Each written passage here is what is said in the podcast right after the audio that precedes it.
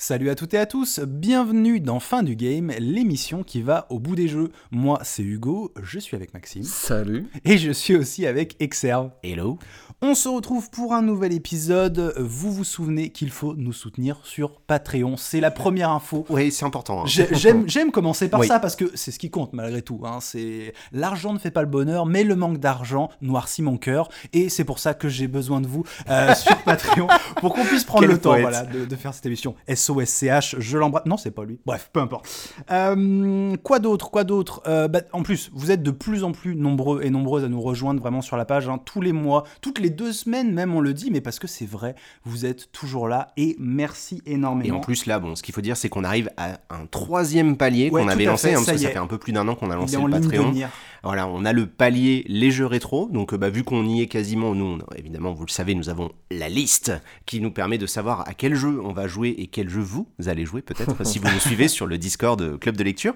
Et donc, on va revenir sur des jeux peut-être plus anciens désormais, dans les années euh, 2000, peut-être un Oh jour les années 90. Alors là, déjà, je vois Ouais, les gouttes de sueur ouais, perler chaud, sur mes deux Commence camarades. le mettre en PLS. Ouais. Mais bon, voilà, on va essayer d'élargir un petit peu le, le- on va dire le, le spectre des jeux qu'on peut aborder dans l'émission. Donc ça, ça nous fait super plaisir. Ouais. Euh, ça nous fait un peu peur aussi, mais euh, ça nous permet de nous dire, bah voilà, on va, on va se lancer dans le Voilà, vide. on peut élargir le truc et c'est c'est chouette parce qu'on a déjà fait beaucoup d'indés. On a notre liste d'indés un peu mainstream qui commence à, à s'amaigrir avec le temps. Mais là, voilà, si on ouvre les vannes des jeux un peu plus anciens qui sont sortis sur des générations précédentes, voilà, dans les années 2000, là, pff, voilà. On est peut- large. On peut rouler. J'ai regardé, genre, euh, je crois que notre petite liste, parce qu'il y a plusieurs listes, il faut le dire aux gens. Il y a la liste officielle et puis il y a la liste, voilà, un peu sous-marin. Il y a la blacklist. Il y a la bla- Alors ça, on n'a pas parlé de la blacklist, mais je crois qu'il y a déjà 60 jeux, genre, euh, voilà. Oui, on non, n'a non, même mais, pas eu euh, le temps de faire, si on voulait le finir. ça En gros, pas pour vous donner le, le- le bail du truc, quand on s'est réunis au tout tout début, on a fait une immense Ouais. liste en mode brainstorm de tous les jeux, même complètement improbables. On s'était dit peut-être qu'on pourrait en parler. On savait pas à l'époque où irait l'émission, mais aujourd'hui, grâce à vous, grâce à votre soutien sur le Patreon,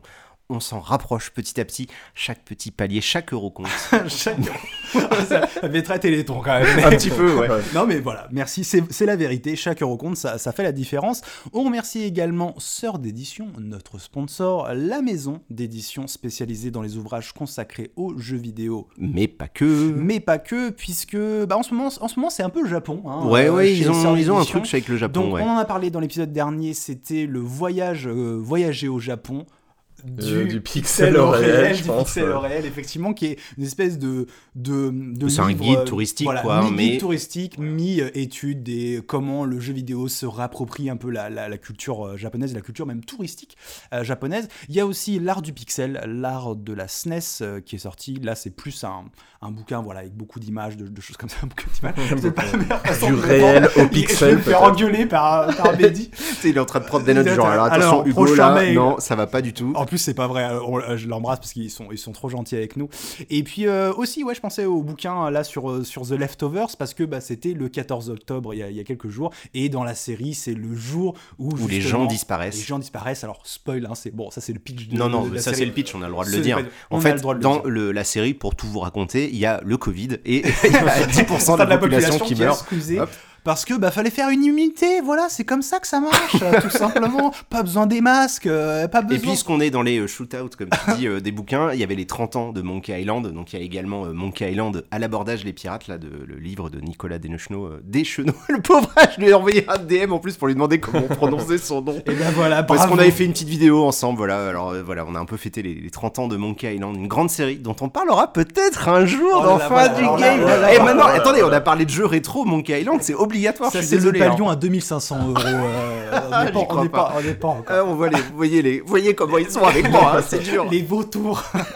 On va faire miroiter un palier Monkey Island, Stalker, Fable, Mass Ouh là là, Effect, ah, Maxime ça, parle de la blacklist, la fameuse. Le- Bon, Bon, on est parti très loin. hein. Voilà, on est parti très loin. En tout cas, on remercie tout ce beau monde qui nous aide à faire cette émission parce qu'on est super content de la faire.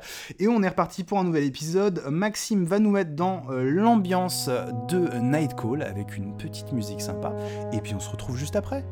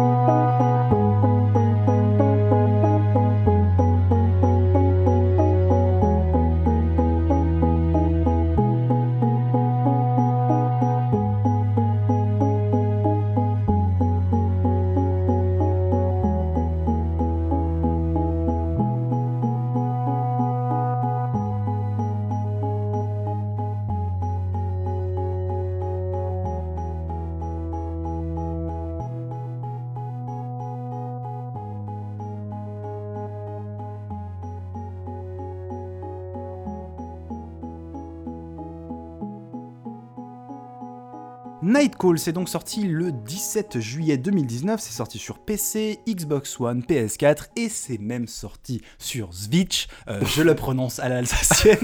Euh, évidemment, non, c'est sorti en fait à l'occasion de cette espèce de, grosse mise à jour qu'ils avaient fait. ouais, ça s'appelait The Long Way Home et du coup c'est arrivé sur Switch et toute cette mise à jour était gratos sur PC. C'est la version à laquelle j'ai joué moi, donc je n'ai pas tout à fait joué au même jeu que vous deux, hein. on verra les, les, les Jeux changent, les jeux évoluent, bientôt fin du game 2, la version euh, on fera des remakes. Exactement. Bon, on n'est pas encore là. Alors, c'est un jeu qui est édité par Raw Fury. On reviendra un petit peu sur ce nouvel éditeur. Enfin, nouvel éditeur, il n'est pas si nouveau que ça, mais en tout cas, un petit éditeur indé. Et c'est chose un peu plus rare, en tout cas dans l'émission, même si ça arrive beaucoup dans le jeu vidéo. C'est une co-création de deux studios, euh, puisque c'est une création du studio Monkey Moon en collaboration avec le studio Black Muffin. Alors, on va revenir un petit peu sur le, le parcours des gens qui forment le studio Monkey Moon, parce que c'est un tout petit studio Hein, euh, il faut le dire. Et le fondateur, c'est Laurent Victorino, qui comme beaucoup de créateurs indépendants, à suivre vraiment la trajectoire. Je bosse dans le triple A, j'ai des idées et du coup je fais. je suis fatigué, j'en démarre. Je voudrais faire mes jeux à moi, s'il vous plaît. Non, mais c'est vrai que c'est ça, hein, parce qu'il est passé euh, du coup par Touquet, il est passé chez Ubisoft, il a bossé notamment euh, sur, The Crew euh, et, The Crew et The Crew bien, sûr, hein, le, meilleur épisode de la série. donc c'était chez Ivory Tower, hein, donc un studio, un studio français encore une à fois. Villeurbanne, ouais. Oui, voilà. À Villeurbanne. Alors c'est le moment où on fait, on embrasse évidemment tous les Lyonnais, Villeurbanne, Guillotière, euh, Carnot. Voilà, on vous embrasse. parce que moi, je suis né à Lyon, 3 euh, troisième, donc euh, voilà, c'est pour ça. Et ça me manque d'aller dans ma, dans ma ville natale. Donc effectivement, maintenant que vous avez fait votre petit passage patriotique lyonnais, donc c'est ça, en fait, ils sont à Lyon. En gros, Laurent, il avait rencontré Anthony Jonot. Alors pour les gens qui sont sur Twitter, on parle de at on code et at le Yeti, parce que moi, je les reconnais comme ça avec leur handle, leur Twitter. Et en fait, il avait travaillé donc avec Anthony Jonot, qui est un narrative designer. Alors c'est un nouveau terme qu'on utilise depuis quelques années dans le jeu vidéo. il faut savoir que selon les studios, ça n'a pas le même sens. Ils pas le même rôle. Ça fait partie euh, de ces métiers, de ces récents métiers du jeu vidéo où selon à qui vous demandez, on vous dira pas la même chose. On va dire que c'est une évolution assez logique du métier d'écrivain dans le jeu vidéo qui va prendre en compte des strates de gameplay, des strates de level design où en gros en tout cas, c'est comme ça que moi je le comprends. L'idée, c'est euh, de, de, de, relier les différents éléments du jeu aux éléments narratifs. Oui, en fait, faire en sorte que tout soit à peu près cohérent. ça, c'est to champion all the narrative elements. Donc c'est vraiment en fait euh, arriver à faire euh, se rencontrer toutes les strates par lesquelles le jeu vidéo peut raconter de l'histoire. Ça va être du texte, ça va être des choix esthétiques, ça va être aussi la du forme, gameplay, euh. voilà, le gameplay, quelles sont les mécaniques, qu'est-ce qu'elles expriment en tant que telles, comment les, les niveaux sont, sont, façonnés, etc. Enfin, voilà, c'est vrai que c'est c'est un boulot moi que, je trouve vraiment fascinant en fait le, le narrative design parce que je trouve que c'est un petit peu ça vers quoi le jeu vidéo peut tendre, en tout cas une partie, surtout le jeu vidéo solo, on va dire, euh, qui, a vraiment des ambitions narratives. Ah oui et non, tu vois, j'en avais parlé avec euh, une narrative designer justement de chez Ubi qui me disait que les jeux FPS multi, c'est finalement des jeux qui racontent énormément de choses. tu vois, il y a, des espèces de moments de gameplay qui racontent. En fait, le jeu vidéo raconte des choses et euh, ce que je trouve cool, c'est que ces dernières années, on se rend compte, tu vois, même au niveau industriel, que, en fait, des petits moments de gameplay, des petits moments visuels, un, un coin, enfin tout peut raconter quelque chose. On peut exploiter tous les aspects du jeu pour faire de la narration et ça c'est bien. Et justement plus il y a de liberté, euh, c'est-à-dire en termes d'open world ou même niveau multi, plus justement c'est un vrai challenge en fait, parce qu'un des défis ça va être de s'assurer que toutes les personnes, quel que soit l'endroit où elles soient, aient à peu près la même masse d'informations euh, critiques, en tout cas en termes de scénario, soient pas perdues. Ou pas forcément qu'il y ait justement que chacun ait des anecdotes et qu'il y ait des micro-histoires, euh, tu vois, c'est ce qu'il disait chez Ubisoft qui faisait de l'anecdote factory. C'était un petit peu ça, tu vois, le open world, c'est que en fait justement le boulot des narrative designers, ça allait être de mettre en place, euh, pas comme des pièges, mais des espèces de petits, le petit, un petit décorum pour que justement, quand on va traverser cet endroit très précis, il y a une petite histoire qui va se raconter et voilà, c'est un petit peu leur façon de faire les choses. Plus le côté système euh, qui va s'ajouter. C'est ça, il y a tout ce qui est anecdotique ou, personnel ou euh, voilà, est-ce qu'on a suivi telle chose, est-ce qu'on a tiré par ça, mais il, le défi, ça va être de trouver le commun narratif en fait pour que les personnes euh, sachent qui il faut tuer, qui il faut taper. Parce que c'est très important. C'est il faut tuer des gens dans les jeux vidéo, c'est important. mais, pas, dans, la vraie vie. voilà. pas dans Et pas dans Nightcall. Et ouais, du coup, il avait bossé avec avec Anthony et je, il y avait une vraie affinité en fait par rapport à son travail, euh, à Anthony, sa manière d'écrire. Et en fait, limite, il s'est euh, ils ont lancé le jeu pour euh, pouvoir laisser libre cours, enfin pas libre cours, ce serait peut-être euh, pour donner un exercice en fait pour qu'Anthony puisse écrire justement, puisque lui aussi il avait quitté, euh, il avait quitté euh, Ubi, il a bossé chez Asobo. Oui, c'est ça, il avait bossé au tout début, le- de Plague Tale. hein, dont Ouais. on a parlé. On vous renvoie à un des nombreux désormais épisodes de fin du game. parce que- Il avait bossé aussi sur Dead Island 2, tu vois. Alors ça, c'est le genre de petit jeu dont on n'entend pas souvent parler. Est-ce que ce jeu il est vraiment sorti ou Alors, pas? Voilà, et tu sais que là, maintenant, si tu mettais un flingue sur la tempe, je ne saurais pas te dire Voilà, s'il est sorti ou je- non. je- J'ai je un doute. la. J'ai un gros doute. Je crois que non. Oui, voilà, je crois qu'il est jamais Je vous sorti. propose, euh, vous qui nous écoutez, de jeter une pièce. Pile, il est sorti. Voilà, face, voilà. il n'est pas sorti. Vous aurez la, vous aurez la réponse. Et euh, Monkey Moon, en fait, ils avaient quand même fait euh, des, des jeux avant, notamment des jeux mobiles, et dont un qui s'appelle Switch, euh, qui est sorti sur Android, non pas sur Switch. Switch. Switch, il y a, il y a Switch, et j'aimerais vous lire quand même là. Voilà, qu'est-ce que ce- c'est que ce jeu euh, Ce que me dit mon Play Store, c'est commutateur de robinet dans le temps de vous mettre au défi. Voilà, c'est la description du jeu et je voulais vous la partager parce que je la trouve vraiment Alors, fascinante. vous qui nous écoutez encore une fois, vous avez deux heures. Euh, nous ramasserons les copies, bien entendu. pour nous donner ce qu'est le jeu. Bref, ils avaient fait des petits jeux mobiles, mais ensuite ils vont se lancer donc dans ce projet qui est quand même autrement plus ambitieux avec, euh, avec Nightcall. On est en 2016, a priori, c'est à, à ce moment-là, en tout cas, d'après les interviews, hein, qui commencent à dire qu'ils commencent à bosser vraiment sérieusement sur le projet. Il y a plusieurs personnes dans l'équipe, ils n'ont pas encore d'éditeur et ils vont justement rencontrer en 2017. Alors j'imagine qu'ils avaient une démo, qu'ils avaient déjà un petit proto jouable pour euh, chercher justement non pas à se vendre mais à trouver un, partenaire. Et ils ont rencontré les gens de Raw Fury. Et ce qui est assez intéressant c'est que dès qu'on s'intéresse un peu à hum, toute la com qu'il y a eu autour de Nightcall qu'on lit les interviews qu'on regarde des interviews que ce soit en français en anglais euh, de l'équipe de, Monkey Moon ils mentionnent systématiquement Raw Fury. Euh, même justement euh, Laurent Victorino il s'est fait connaître dans le petit milieu de jeux vidéo récemment parce que à la cérémonie des Pégases il avait fait son discours un peu rentre dedans euh, petit chassé euh, aux riches et, aux, et aux bourgeois Cérémonie des Pégases qui sont du coup, on le rappelle, on en avait parlé dans l'épisode Plague Tale parce qu'il avait raflé plein de récompenses, qui est un peu l'équivalent des Césars euh, du jeu vidéo quoi. C'est l'ambition en tout cas. Oui, de- oui, de- Et voilà. on remercie bien sûr l'organisation des Pégases qui avait choisi d'organiser l'ém- l'émission juste avant qu'on enregistre Oui, euh, l'épisode Bah, Plague Tale parce on que la remercie. Euh, Elle nous remercie. Voilà, elle nous remercie de, de l'avoir fait. donc dans tout cas il y a eu cette remise de prix euh, Nightcall a d'ailleurs été primé euh, pour euh, le jeu indé il me Ouais, semble de l'année indé, meilleur ouais. jeu indé de l'année.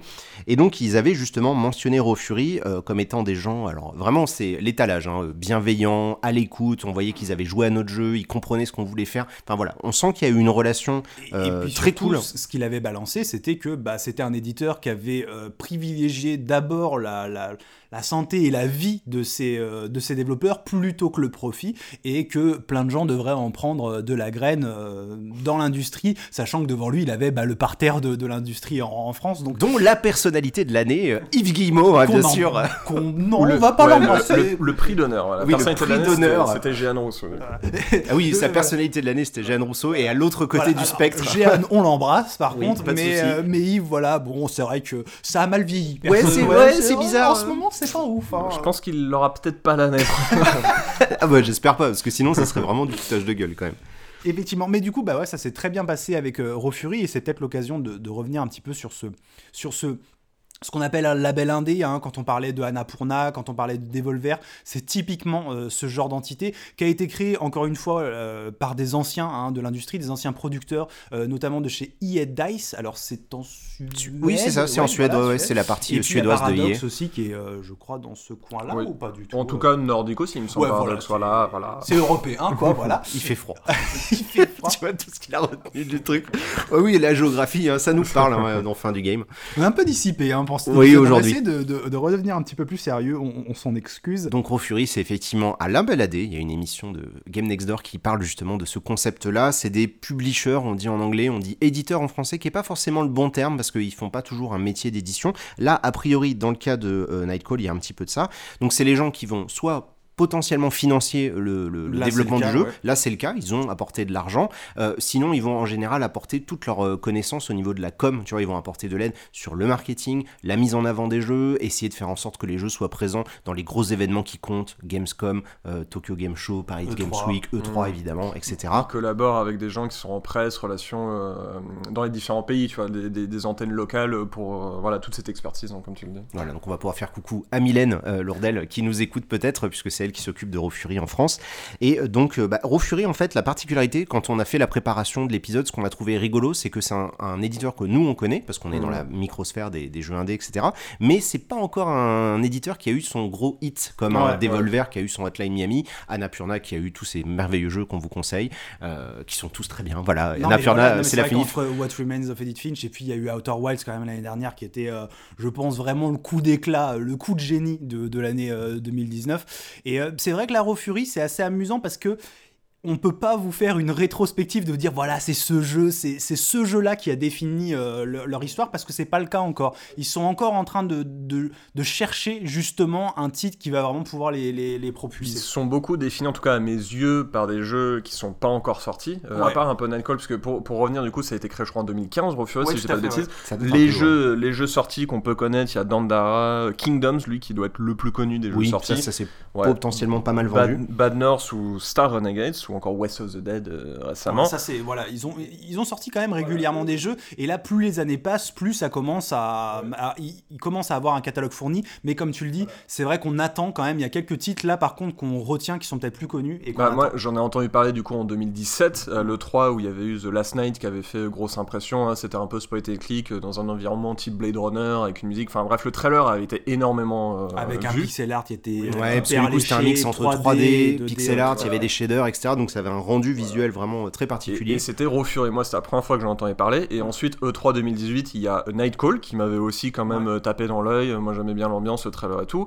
Et euh, il y avait Sable, évidemment, qui là est le jeu d'aventure euh, style euh, graphique Mobius, quoi, un peu BD, euh, euh, animation comme ça. Et ça, et qui tape vraiment dans l'œil. Ils ont récupéré Backbone aussi récemment, et qui a été élu meilleur jeu indé du, du FEFS à Strasbourg.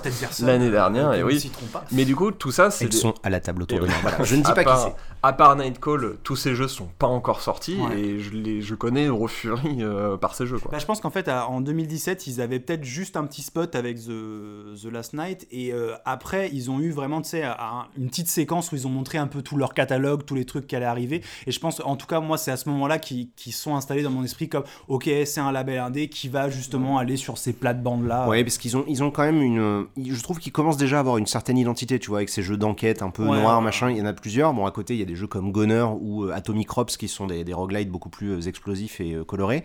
Mais, euh, mais ouais, il n'y a pas encore voilà, le gros jeu qui permet de les lancer et de les faire connaître à un public un peu plus large.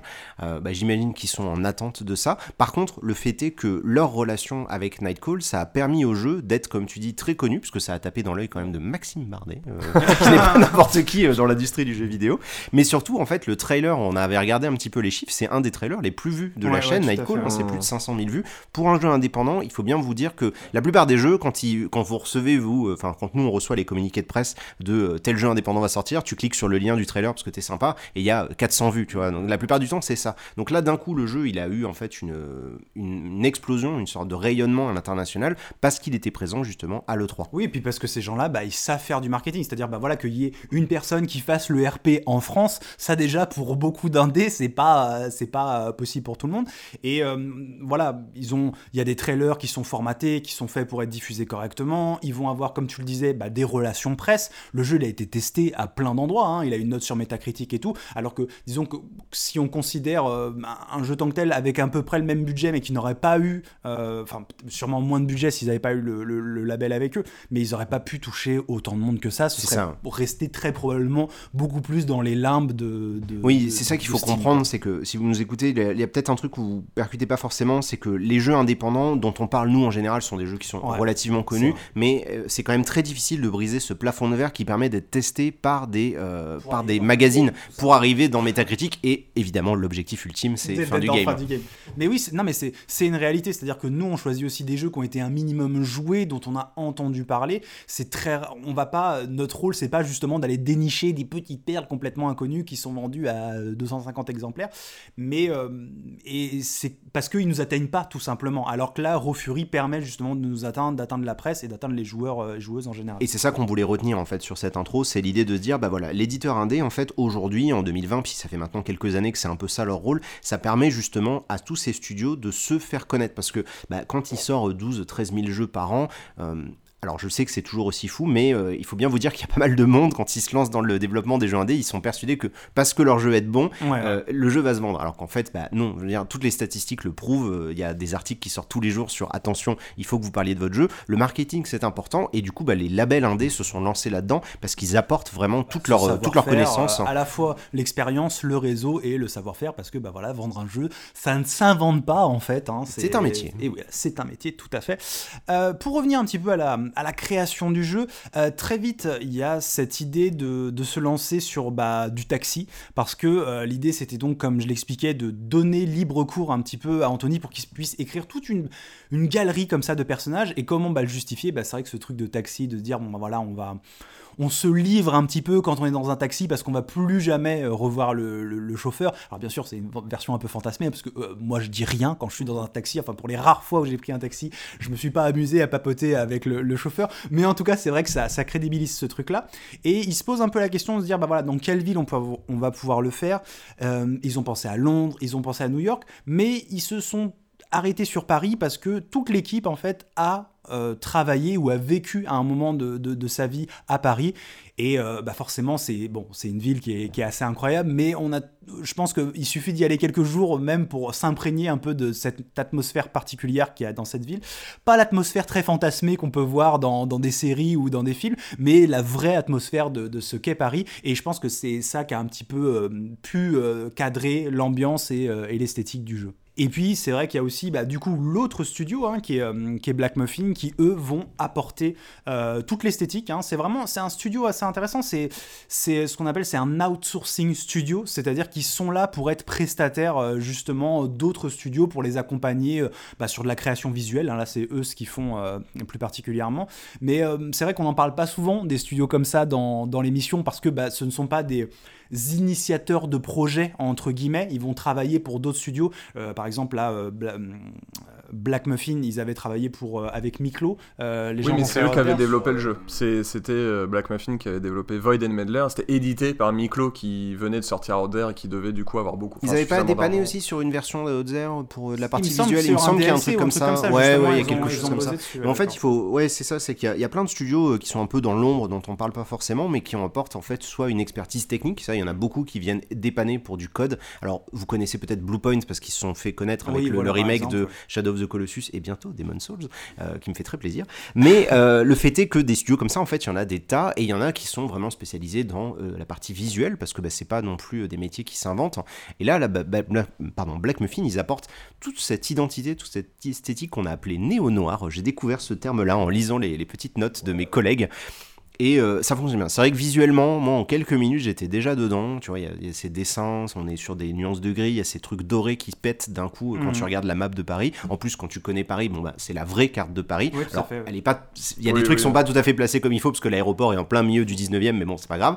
Euh, mais en tout cas, voilà. pratique. Oui, c'est- ah bah, ça, ça serait super pratique. hein. Si c'était comme ça en vrai, je pense que ça serait très très bien. Ça te coûterait moins cher euh, pour leur level et les trucs. Non, mais du coup, c'est vrai que très rapidement, cette identité visuelle, elle te, elle t'agrippe. Et, euh, et en plus, quand tu connais Paris, moi j'y ai vécu, je suis le seul du coup de, de tous les trois à avoir Ouais. vécu. Je me suis rapidement euh, réapproprié le truc en me disant, oui, effectivement, ça me rappelle des choses. Donc ça, là-dessus, ils ont réussi à apporter euh, bah, quelque chose qui fonctionne très très bien. Et puis ils sont aussi allés chercher Corentin Brazard pour, la, pour la musique, qui ça aussi va donner quand même, euh, bah, comme vous avez pu l'entendre je pense au, début de l'épisode, qui va donner une teinte euh, assez particulière au jeu et qui va bien se, se mélanger avec cette esthétique- esthétique-là.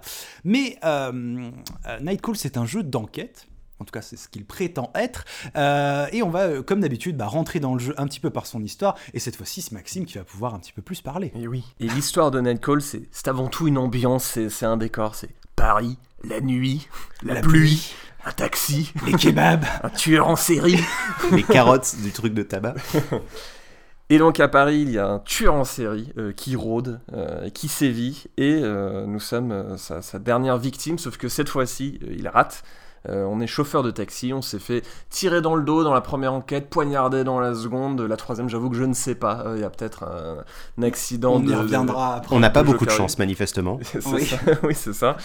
Et donc on se réveille euh, d'un d'un long coma, euh, on, a, on apprend ce qui nous est arrivé, mais bon, on va reprendre notre activité euh, de chauffeur Parce de qu'il faut taxi. payer les factures. Il faut, Et oui, payer, bien sûr. il faut payer facture, il faut reprendre sa vie, hein, tout simplement. On a, on a été interrogé par la police, on ne sait rien du tueur, on ne sait pas qui c'est, mais néanmoins, euh, il y a une, une policière euh, qui nous confie le dossier et en fait euh, nous euh, menace, elle nous fait vraiment faire, elle nous fait du chantage euh, puisque on découvre que on a un casier judiciaire, on a été en prison apparemment pour meurtre quand on avait 17 ans, on n'a pas trop de détails là-dessus. On a, on, a, on a un peu, alors j'allais dire racheté sa vie, non mais on a repris une vie entre Ouais. guillemets normale, mais euh, ce n'est pas connu. hein, le, le, le mec, alors c'est un peu compliqué, c'est toujours compliqué. Je sais jamais si je dois dire nous ou le mec parce que c'est un personnage, mais on Ouais, l'incarne, c'est toujours un peu différent. Mais le personnage a changé de nom, n'a pas, n'a pas révélé qu'il avait eu cette affaire, puisque bon, pour devenir chauffeur de taxi, c'est toujours un petit peu compliqué. Ouais, euh, probablement ce, quand ce t'as un genre de passé. Surtout quand c'est pour meurtre, c'est toujours plus compliqué de travailler. Du coup, en gros, elle nous dit, euh, bah voilà, et tu vas enquêter euh, sur, euh, sur ce tueur en série, et si tu ne le fais pas, et ben voilà, je vais tout révéler à ton employeur, à toutes les, toutes les entreprises de, de chauffeurs de taxi euh, du monde entier.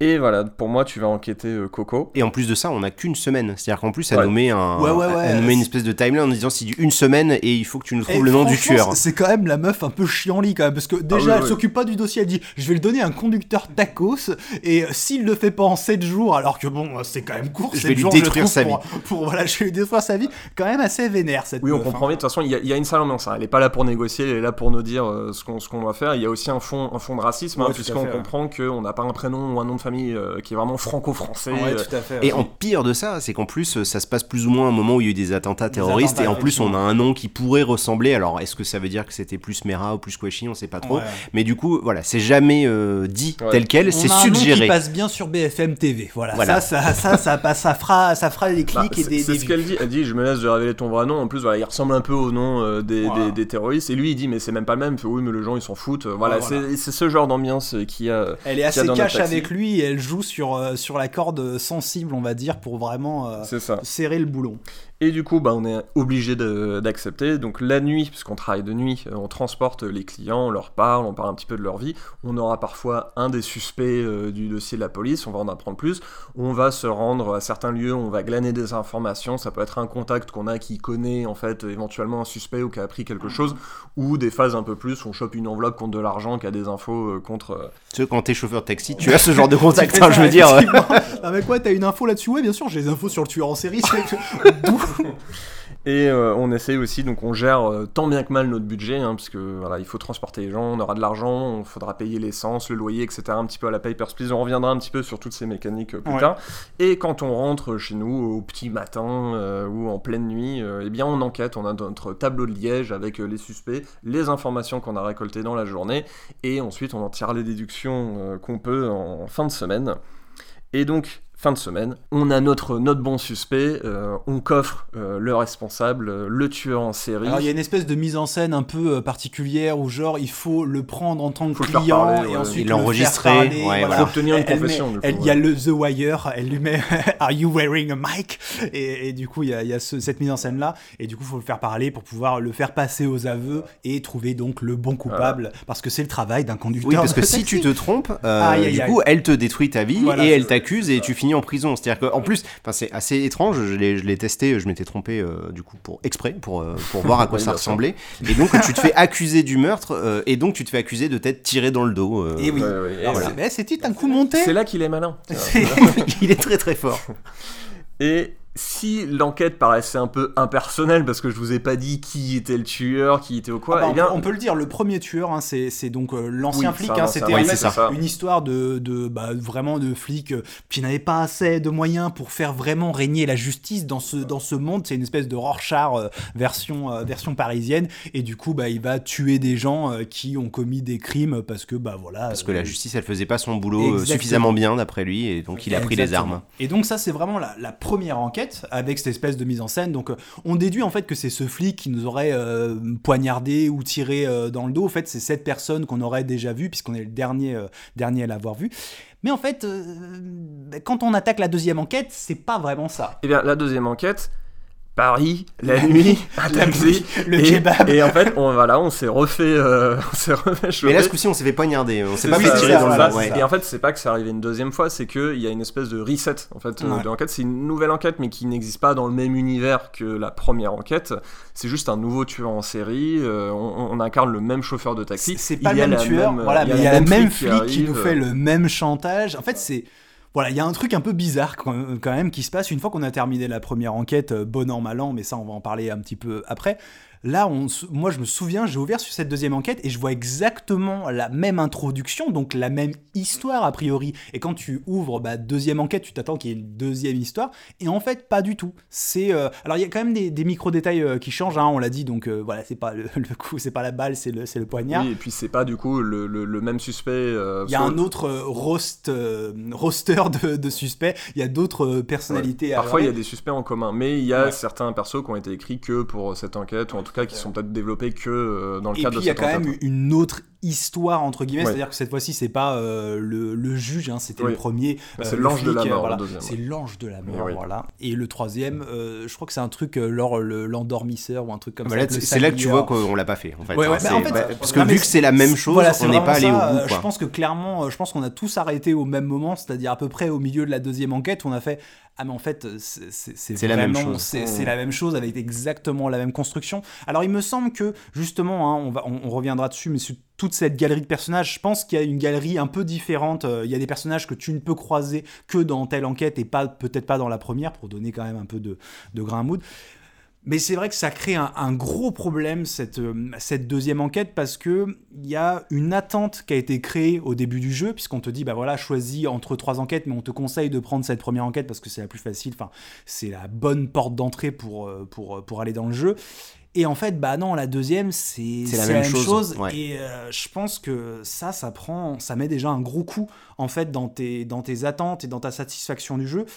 Parce que bah, tu dis, mais en fait, vous êtes un peu, pas foutu de moi, mais, mais pas loin, quoi. C'est-à-dire qu'il y a un côté, euh, pas mensonger, mais voilà. Ouais, on savait pas trop comment aborder faire, la ouais. question euh, quand on préparait le truc, parce qu'on se dit bon, c'est pas non plus du mensonge, ils sont pas en train de mentir aux gens ni quoi que ce soit, mais par contre, c'est vrai que ça pose un vrai problème de la relation que tu as avec les gens qui achètent ton jeu, parce que tu leur dis tu vas avoir trois enquêtes, en fait c'est faux. C'est comme si tu recommençais trois parties de Cluedo, euh, Ouais, mais voilà, et tu prenais les mêmes éléments et tu les mélangeais, mais et c'est tout. Il n'y a pas de vraie différence, il y a surtout pas de suite. Moi, ce qui m'a vraiment choqué, c'est que tu termines le jeu, donc tu as les écrans de fin, tu as les crédits, les machins, et là tu dois faire nouvelle partie. Tu dois pas, si tu fais continuer, ça te renvoie sur ta sauvegarde précédente. ça, ça. Et, euh, et donc en fait, il n'y a pas de fil conducteur. c'est Moi, pas, ce que je euh, pensais, c'était que vraiment, en fait, la flic, elle avait dit, bon, bah, il a fait du bon boulot, le tacle. Et oui, et du coup, on le garde. Pour une prochaine affaire, voilà, tu vas devenir un dick ou je sais pas quoi, et on va continuer. Mais j'étais persuadé que c'était ça, moi aussi, hein. je Ouais, ouais, vraiment, comme ça. et Alors, en fait, pas du tout.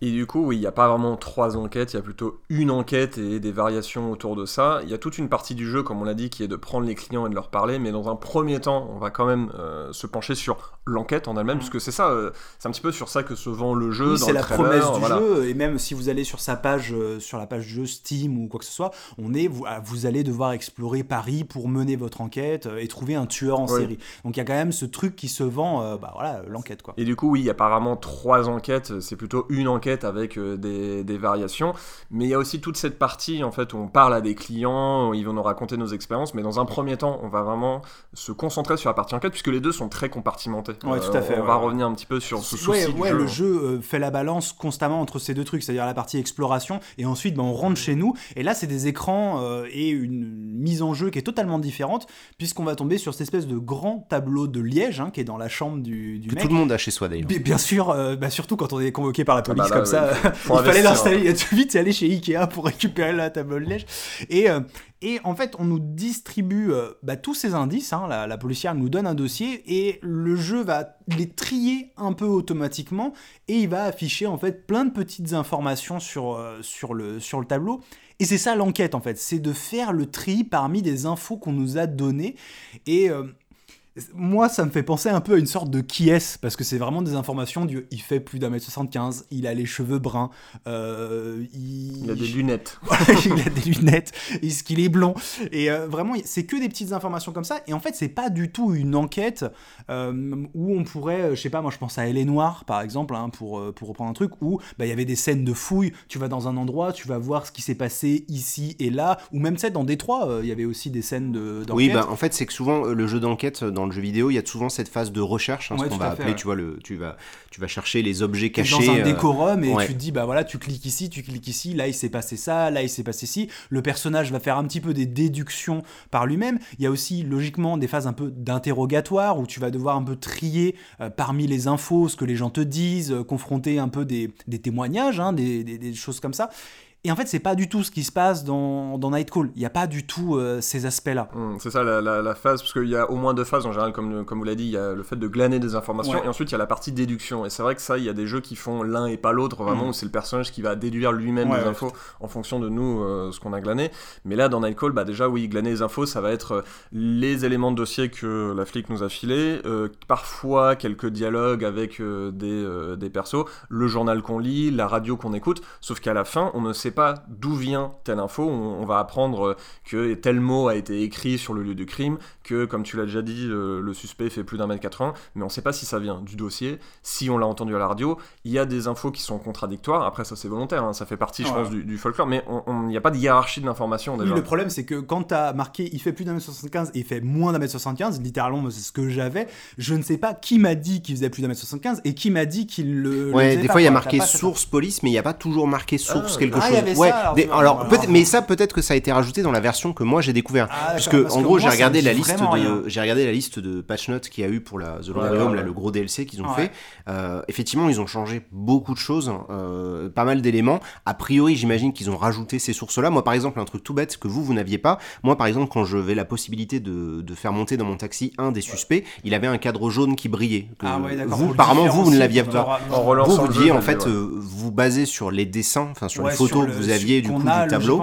Et d'ailleurs, sachant que tu peux rencontrer un suspect avant d'aller dans la première fois limite dans ta chambre avec justement euh, toutes, les, toutes les photos et ne pas du tout savoir que tu parles à un des suspects euh, principaux de, de, de l'histoire. quoi. Ouais. Bah, moi, par exemple, je ne savais pas que je parlais à des suspects, parce que j'avais euh, j'avais eu justement le flic la première fois, euh, donc le, celui qui est finalement le tueur de l'enquête, le juge, et euh, je l'avais pris, mais par pur hasard. C'est-à-dire que comme je voyais que ça brillait, Ouais. je me suis dit, bon, bah, ça doit être un client Ouais, important, tu vois, genre il est important pour l'histoire ou quoi que ce soit. Et comme il me dit qu'il est flic, je me dis, ah, bah, c'est comme ça que l'histoire va se lancer. et pas du tout. Il y a Busset qui arrive plus tard, enfin, c'est assez étrange. Il y a des moments où effectivement tu te dis, tu sais pas trop d'où ça vient. Moi, c'est vrai que quand tu arrives le soir, à la fin de la journée, ce qui est en plus terrible, c'est que le temps d'étudier les dossiers que tu as récupérés, ça prend du temps. Et en fait, t'as que un certain Ça nombre te de minutes. un temps, hein, Ouais. c'est une ressource. hein, Avant pas de vous, dormir. ça va pas vous prendre du temps. Oui, de- oui, non, faire. pardon, C'est euh. voilà, le, le jeu consomme en fait un certain nombre. Vous avez un certain nombre limité de temps dans le jeu et hop, ça consomme pour trier euh, toutes les infos. Un autre point, moi, que je trouve. et pour moi, c'est un des, des- des- des plus gros problèmes, c'est que tous les indices qu'on nous donne, en fait, ils ne sont pas écrits dans des dialogues avec les personnages quand on va discuter. C'est-à-dire que quand euh, un des passagers que vous prenez, un passager random, vous donne un indice qui concerne l'enquête, c'est marqué juste, voilà, vous avez gagné plus un indice. C'est pas une personne qui va justement vous parler de son ressenti sur l'affaire ou justement qu'elle a pu voir quelque chose. C'est pas un dialogue concret duquel tu vas pouvoir tirer des informations. C'est juste plus un indice et voilà, et c'est ce soir que tu le verras. Et du coup, en fait, tous les témoignages que tu vas glaner autour ne sont pas intégrés dans la partie euh, discussion avec les, les clients. Et c'est pour ça que tu le dis, euh, elles sont compartimentées, parce que vraiment, tu as ce ressenti-là. Tu as l'impression qu'il y a le jeu d'enquête où on te donne comme ça des petites cartes et tu dois euh, les piner sur ton... Sur Mais même pas d'ailleurs, parce qu'il le fait à ta place. hein. Oui, oui, bien sûr, hein, Ouais, ouais, ouais, c'est ça. C'est-à-dire qu'en gros, vous savez, il y a le- vous imaginez très bien le dispositif. hein, si vous n'avez pas fait le jeu, donc il y a les photos euh, en haut et après il y a les fameux post-it et, donc il y a des petits fils qui qui, les relient, voilà. Et donc certains vont être reliés par plusieurs parce qu'il y en a plusieurs qui font moins d'un- mètre 70 par exemple. Il y en Mm. a plusieurs qui ont accès à des armes. Il y en a plusieurs qui ont euh, parlé à des journalistes ou j'en sais rien. Enfin bref, tous les différents indices. Mais c'est le jeu qui le fait à notre place. C'est-à-dire qu'après, on doit juste pour deviner qui est le ou la tueuse, on doit juste déterminer que ben là il y a vraiment tous ces indices là. A priori, ça va- En c'est fait, ça, c'est c'est vers qui ça qu'il y a- plus de fils. euh, Ouais, c'est si c'est- bah, c'est comme ça que je l'ai fait, tu vois. euh. C'est un peu comme ça que ça, ça marche.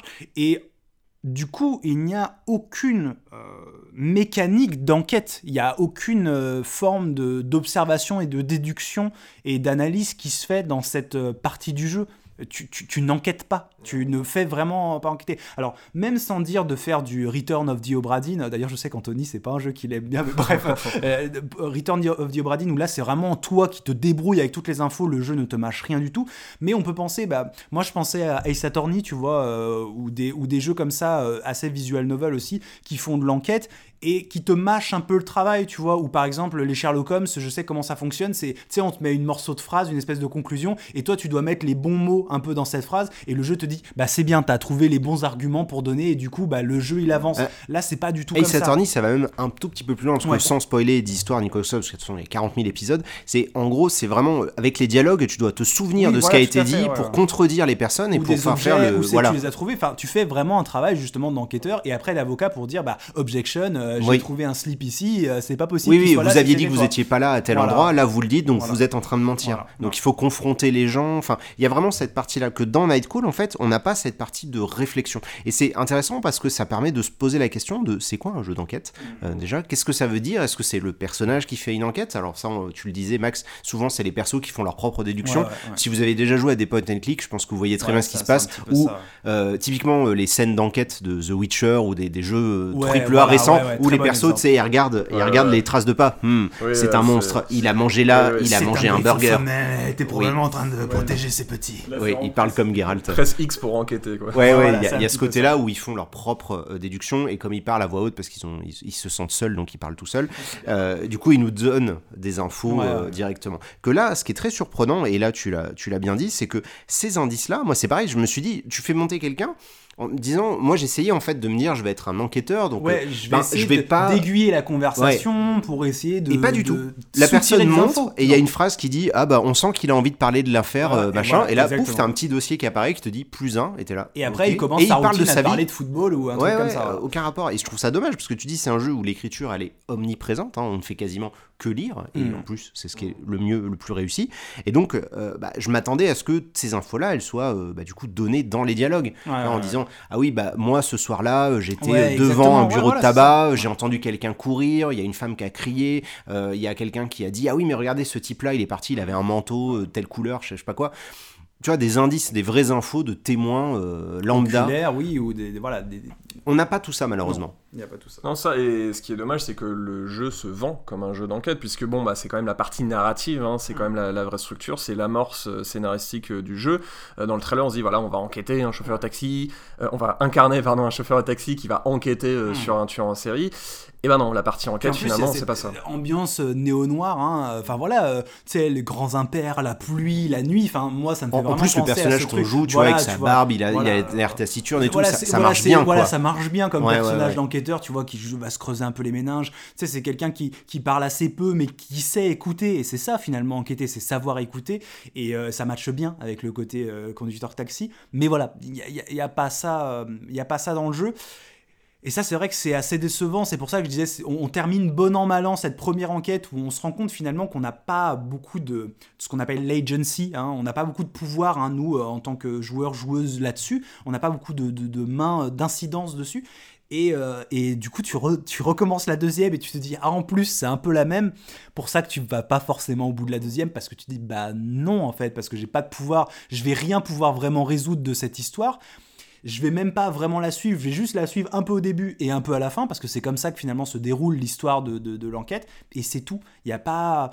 Il n'y a pas de sens en fait de, je sais pas, de te mettre sur une fausse piste, de te faire croire que c'est comme si, ou euh, avoir une Ouais, espèce de fil rouge. Il n'y a pas un euh, jeu qui s'installe effectivement entre le jeu justement et les personnes donc, qui l'ont créé et nous où ils vont s'amuser à nous mener volontairement, comme Ouais. tu dis, sur des fausses pistes ou quoi. En plus, il y a une partie d'aléatoire, c'est-à-dire qu'en fait, euh, tu vas avoir des éléments euh, qui vont se mettre. euh, tu, en fait, toi, tu peux être tranquillement en train de te dire tiens, bah, il faut que je remette de l'essence dans le taco. Donc tu vas vers la station-service et là, bon, pouf, euh, il y a Busset qui t'appelle, il y a euh, l'ombre de ton frère ou de toi-même, parce que Ouais. du coup, il a des visions un peu Ouais, le, personnage. Tu as des séquences comme ça qui te sont imposées. Vraiment, tu les as pas sollicitées. Et le problème, c'est que ça fait avancer euh, le temps de jeu. Parce qu'en fait, je sais pas si vous avez remarqué, mais il y a un système de tours. C'est-à-dire qu'à Ouais, chaque fois que tu fait, fais une action, il y a les petites photos euh, des gens qui popent sur la carte de Paris. Et donc, de temps en temps, tu vois la carte de quelqu'un qui brille en jaune. Donc, tu dis, bon, bah, je vais cliquer dessus, je vais aller la chercher. Et si pendant ce trajet-là, il y a un tour automatique qui s'impose à toi, et ben, le tour change. Et donc, tu as perdu cette occasion de croiser le témoin. C'est construit comme un espèce de, de, roguelite, hein, c'est-à-dire que pour finir la- le premier monde, bah, vous avez droit à, je sais pas, euh, vivre euh, six salles, vous allez traverser six salles, il y a toujours, et il y a tout le temps ça,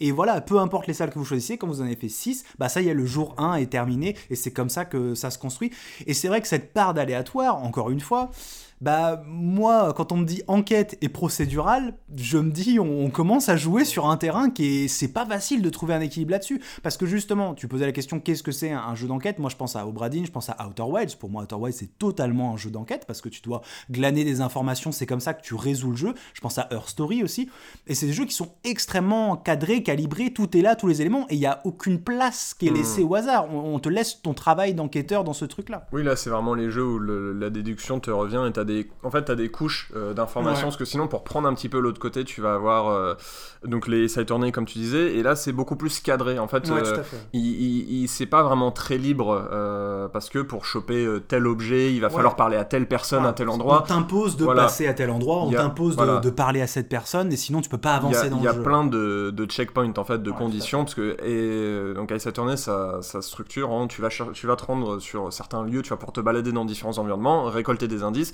et une fois que le jeu a jugé que tu as récolté tous les bons indices, ensuite tu as le tribunal.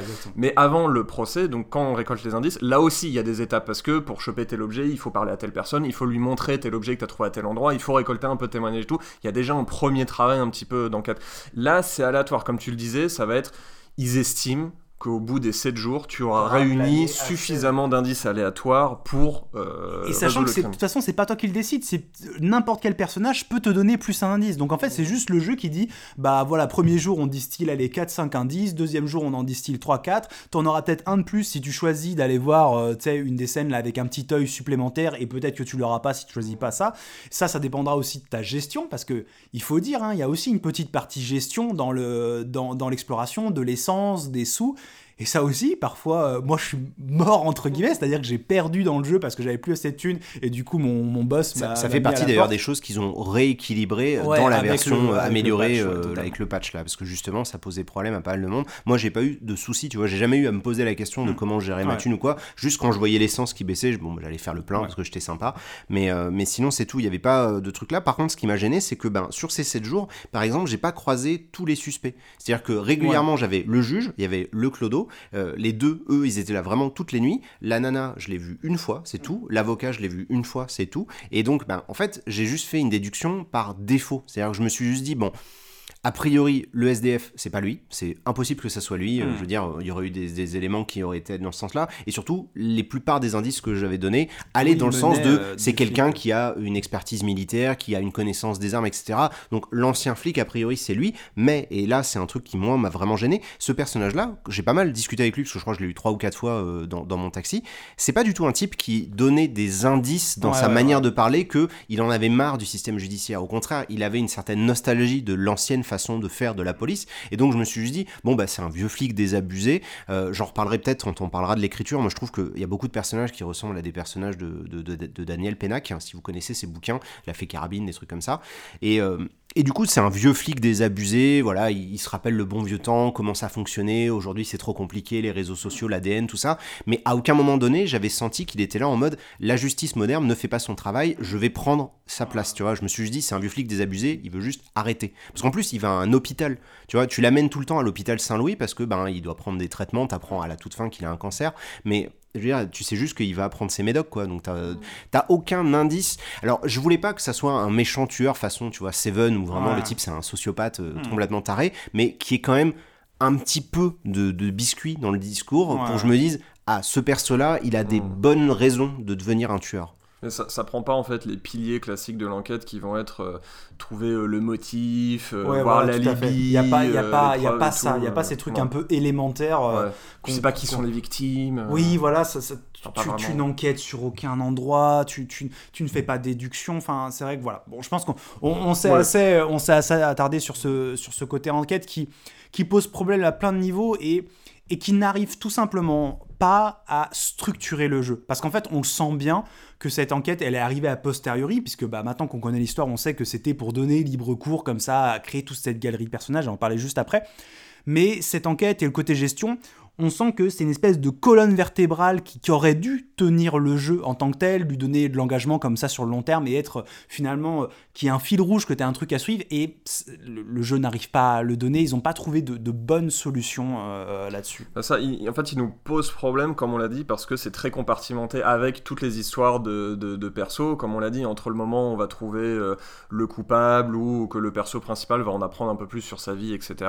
Mais en fait, il y a tous ces trous, enfin, c'est comment dire, ces moments où on a juste parlé à des gens qui n'ont rien à voir avec euh, l'enquête et bah, cette enquête, cette gestion aussi de l'essence, du temps, de l'argent et tout, en fait, c'est né d'un besoin. C'est né du besoin, comme tu le disais, de structurer, de cadrer toutes ces histoires, parce que c'était ça l'idée de base, c'était ça l'expérience. Et c'est ça qui est bien dans le jeu, en fait. Mais ce qui est curieux, voilà, c'est qu'il n'y ait pas une trame principale, en fait, tout simplement. Euh, moi, je me suis étonné qu'il n'y ait pas justement des moments où on nous dit, bah, tu vas parler à cette personne, parce que c'est à ce moment-là qu'il faut parler à cette personne. Tu vois, je pensais qu'ils ont voulu ne pas faire de cadre et euh, ça donne du coup libre cours à plein de choses et qui, vont, qui sont intéressantes, mais euh, ça fait un jeu qui n'arrive pas à se, à se tenir. Euh, ouais, et en plus, quand il rajoute des éléments de jeu vidéo pur et dur, ça, ça, dénote complètement avec le reste de l'ambiance. Tu vois, quand tu finis une nuit, t'as un écran de score. Enfin, tu vois, c'est super bizarre. La première fois que je l'ai eu, j'étais là, vous en avez appris plus sur la nuit, tu vois les scores, tu vois les chiffres. Enfin, je m'attendais limite à avoir la voix de Devil May qui me disait A, tu vois, genre, si tu as fait une bonne nuit ou pas une bonne nuit, t'as un chiffre qui te dit, bon, bah, t'as payé,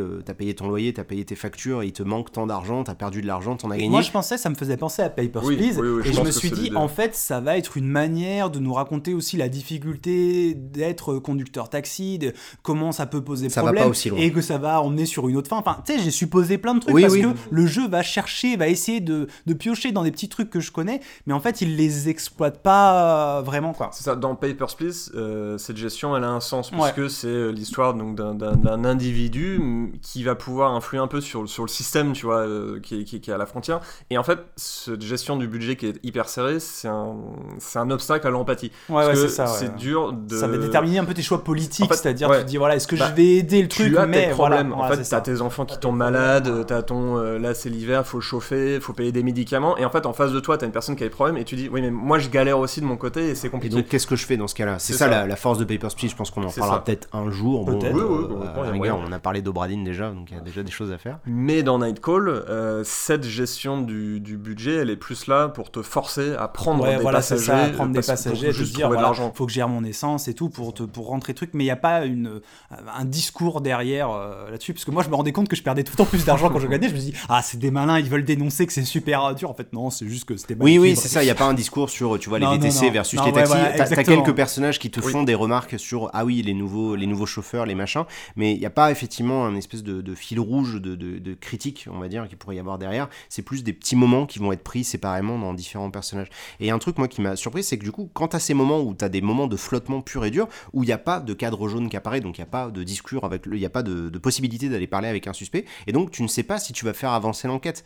Et donc tu joues simplement parce que le jeu t'a décidé arbitrairement que tu perdrais de l'argent si tu le faisais pas quoi.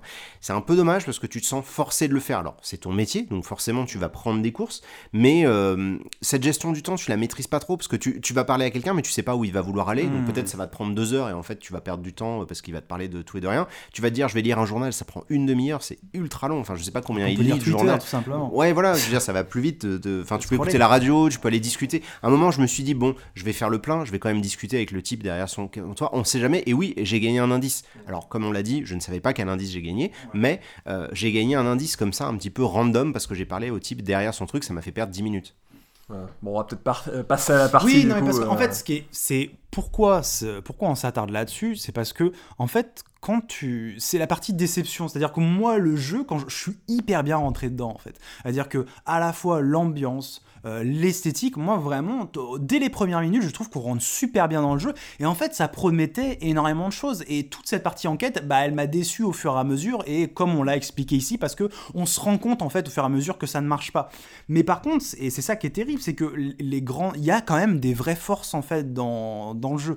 Euh, déjà, voilà, toute la, toute la patte de, de ce, que, ce qu'a apporté Black Muffin, moi, sur, sur l'esthétique. Alors, je crois que c'est une fille qui s'appelle Sandra, qui a d'ailleurs une, une, chaîne YouTube où elle apprend à dessiner. Si vous voulez regarder, ça je crois que ça s'appelle Cendre Lab. Vous pouvez la retrouver sur, sur Twitter, enfin, voilà, en, en, papillonnant entre Black Muffin, vous pouvez la retrouver. Et je trouve qu'elle apporte vraiment une, une espèce de texture. Et en fait, ce qui est intéressant, c'est que voilà, le jeu va piocher un peu dans le visual novel. Le visual novel, c'est un genre qui est très japonais, japanime. les, on en parlait pour la préparation, les petites filles qui ont 1000 ans, mais qui sont réincarnées dans un corps de fille qui a 13 ans, mais qui fait du 95D. Et oui, bien sûr, c'est tout à fait possible. Là, c'est vrai que ça ça ouvrait le genre à une autre esthétique et ça permet d'en créer une autre porte d'entrée. Et du coup, moi, je suis beaucoup plus sensible à une esthétique comme ça, ça me parle beaucoup plus, ce côté néo-noir, l'enquête et tout. Vraiment, j'avais très envie de rentrer dedans et je suis super bien rentré parce que même si je suis pas allé souvent dans ma vie à Paris, la pluie, ce truc un peu poisseux comme ça, euh, un peu sombre. En plus, j'ai joué en été euh, quand il est sorti et euh, tu vois, les, nuits, elles, étaient un peu chaudes comme ça, il y avait ce truc-là. Et je trouve que j'étais totalement dedans avec la musique et l'esthétique. Et t'as les petits plans que j'aime beaucoup aussi, moi. Alors, qui, fait débat au sein parfois de la, rédaction, mais. Qui ont fait débat à cause de bugs, hein, d'ailleurs. Oui, oui, parfois, on, on, en parle aussi, ouais.